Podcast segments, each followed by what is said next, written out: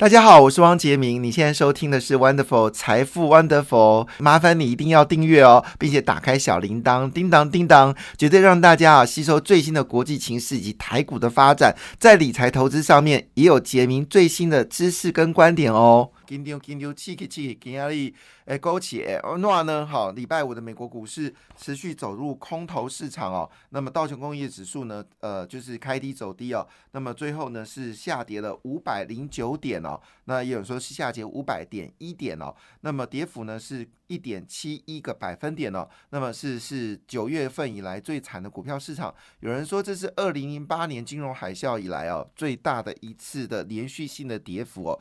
市场的焦虑。已经到了一个极限了。那美国联储局鲍尔呢一直在玩这个所谓的钢索游戏哦。那不断调高利率，但是呢，美国竟然公布了核心物价指数呢还是持续的往上飙哦。那么这个所谓的连续性的升息似乎并没有浇熄美国的消费能力哦。那美国的消费以及薪资所得呢，还是一个持续上涨的状况。那么最关键的是，这个礼拜我会公布，就是美国的九月份的非农业就业数据哦，制造率的，失业率还是维持哦超低的水准哦，三点七个百分点。也就是说，从今年以来，美国联储局连续升了十二码利率。没有办法压制哦，美国经济一个内需的动能哦。那么缺工状况呢，还是非常的紧俏。那么劳工这个就职的机会呢，其实一个人还是有两到三个就业机会哦。美国似乎形成的一个状况就是，鲍尔很紧张，但是消费情绪却很乐观哦。当然，消费信心因为预期未来物价上涨哦，消费信心在你八月份的数据出来的时候还是反跌的哈。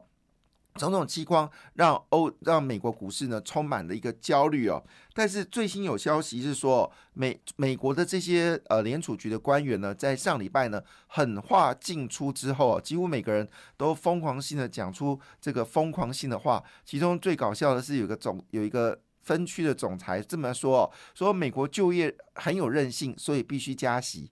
这个美国就业很有韧性。跟需要加息这两件事，我还真的都不出来有什么相关性哦。那如果美国的就业韧性很高，那你就应该要求拜登哦减少失业补助金啊，应该这个减少就是失业补助金的这个月呃周数啊。好，那你应该降低这个呃补助金的金额啊，然后逼使这些不想就业的人赶快出来工作啊，甚至让所谓的就是我们说的一些。呃，具有工作能力但却还在领所谓的实物津贴的人，逼他出来工作啊，或者办大型的教育训练啊。哎，美国很奇怪哦，就是缺工只能升息，这是哪门子的学问哦？所以最近呃，包括世界银行都对美国这样子无尽的一个升息呢，其实表达了愤，表达了的关心之意哦。甚至很多分析是说。鲍尔真的是带领美国经济下跌的元凶哦。那我们都知道，其实美国最大的问题并不是利率啦，美国最大的问题是过去三次的 QE 印了数兆美金，但是鲍尔似乎在回收资金部分哦，懒懒散散不经。非常不经意哦，那这个事情是鲍尔误判的一个形式呢？事实上，这一波来自于所谓的量化宽松哦，已经造全球全球房地产已发达国家房地产的房价直接飙升哦。事实上，不论是我们说的二零一五年的中国的房地产的风暴，或者二零一八年的金融海啸。跟一九九七的亚洲金融风暴，其实还有包括一九八七年日本的经济崩盘，其实背后都是因为来自于就是大量资金涌入的房地产哦，房地产涨幅过剩之后呢，造成租金狂涨哦，整个万万般的成本大幅的增加，所以这些事情也就造就了后来的经济一个这个噩梦哦。那包括台湾在内哦，那么我们的杨金荣还非常骄傲说哦，他三月份的升息呢，让所有的分析师都掉掉眼镜哦。其实你不需要这么说，台湾早就应该要升息了。去年我们交出了百分之六的一个经济增长的背后，其实升息就是必要性了。拖到今年三月份还非常骄傲的说，我们今年三月份已经升息一码了，跌破市场的一个看法。事实上呢，央行副总裁呢，在去年的时候早就已经提出警告了，因为美国在去年的六月份的时候，核心物价指数早就已经过了三点五个百分点，是因为美国。过度的容忍了通货膨胀，让房地产连续六年大涨哦，终于在所谓的疫后的报复性的一个消费呢，造成物价上涨。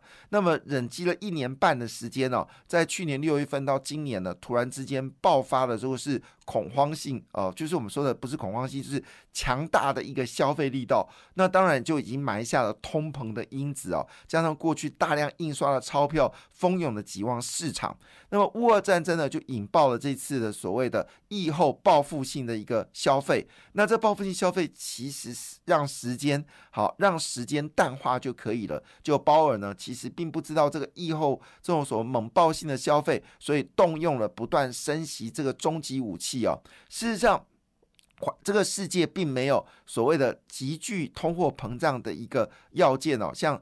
呃，沙特阿伯呢已经预估哦，明年的油价呢绝对在八十块美金以下哦，所以油价其实已经回到乌俄战争之前价位。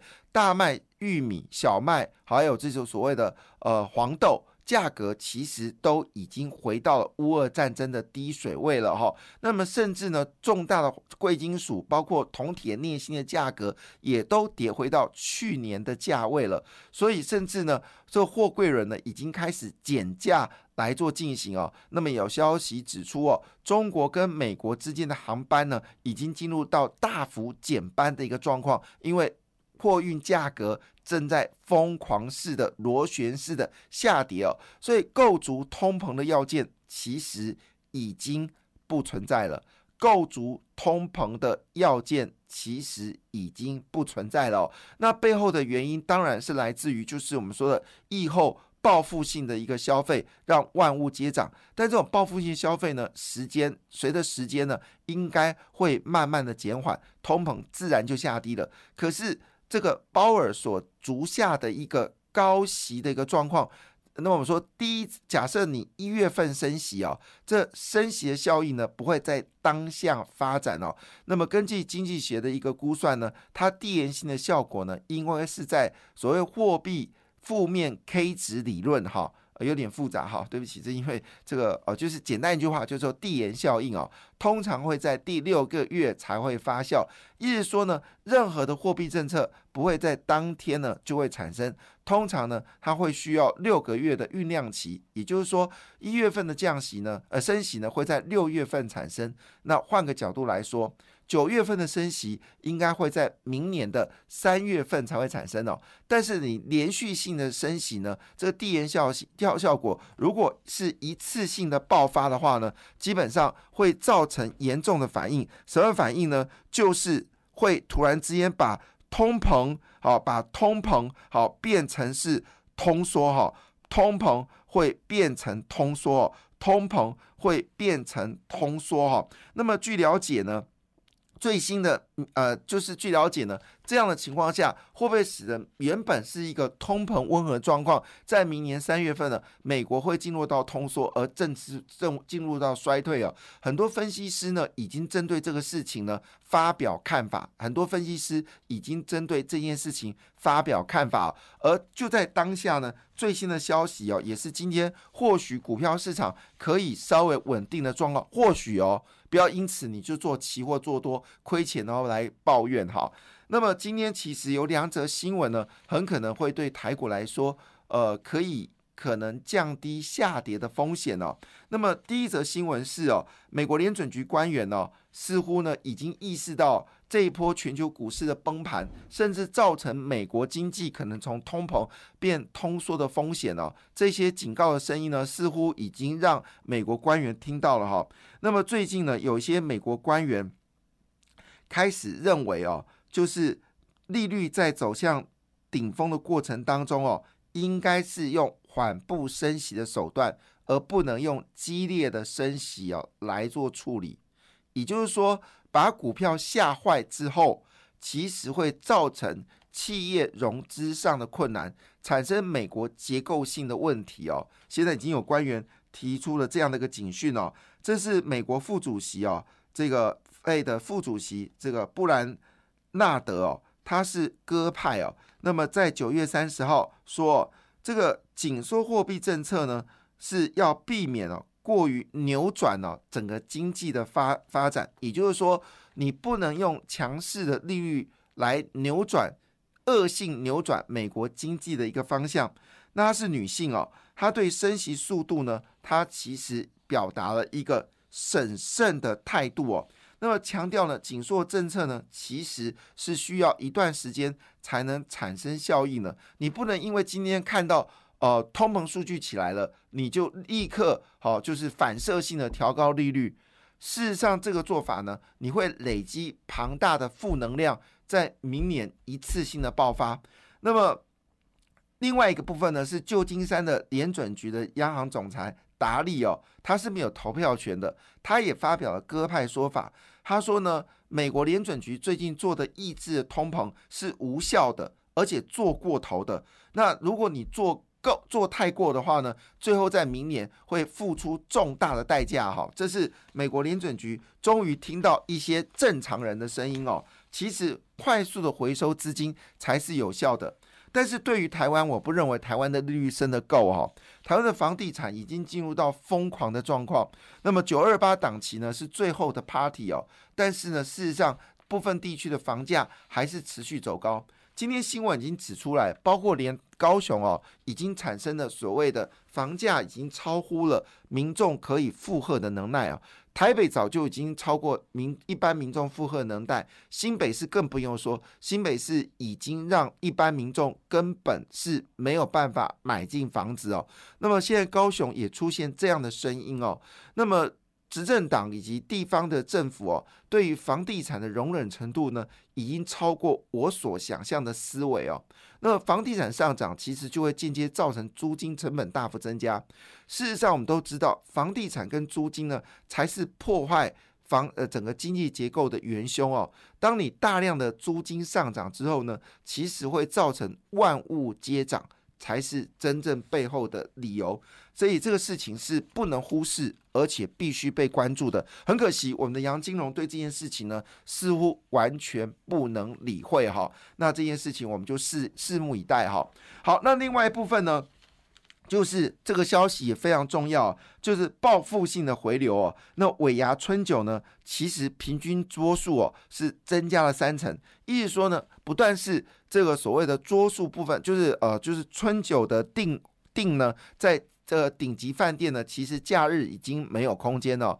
现在礼拜一到礼拜五的这个呃订。订的数量呢？可能你再晚一点订哦。据了解，现在已经到七成了。所以如果你再晚点订呢，你很可能哦，在今年的尾牙部分呢，找不到餐厅来办尾牙。那不止如此哦，事实上已经是不但是订的数量是超过预期的好之外呢，事实上每一笔单哦数量呢。增长幅度呢，就是不但是数量已经满了，甚至每一笔单的桌数呢也增加三成哦。事实上，现在饭店呢已经形成了大缺工的一个状况，不论是金华酒店、韩舍、云朗观光、台北君苑，还有台北 W Hotel、远当的香格里拉、台北福华饭店、台北万豪酒店以及台北文华酒店哦，目前为止哦。都已经形成缺工的状况哦，其中缺工最严重的部分呢是台北万豪酒店哦，缺工比例呢高达四十五个百分点哦，那么所以看得出来，整个餐饮业呢报复性上涨。对于股票市场来看呢，确实哦，包括我们说的什么干杯啊、王品啊，好这些连锁性的，包括连饺子店哦，股价都大涨哦。那么饮料店也上涨。现在目前为止哦，在股票这一波的寒冬当中哦，餐饮跟饭店哦，恐怕是现在最稳健的投资方向哦。那么整个报复性的需求正在大幅的增加。哦另外一则消息呢，就是特斯拉，特斯拉第三季的交车量呢将创下纪录哦。所以呢，最近呃，建机的股票大涨哦，也使得市场对于所谓充电桩呢是具有一个前瞻性哦。那么充电桩主要投资标的物呢，包括华晨、中兴、台泥，好这些呢，都似乎已经开始值得关注哦。所以这个这个值得留意。感谢你的收听，也祝福你投资顺利，荷包一定要给它满满哦。请订阅杰明的 Podcast 跟 YouTube 频道财富 Wonderful。感谢，谢谢 Lola。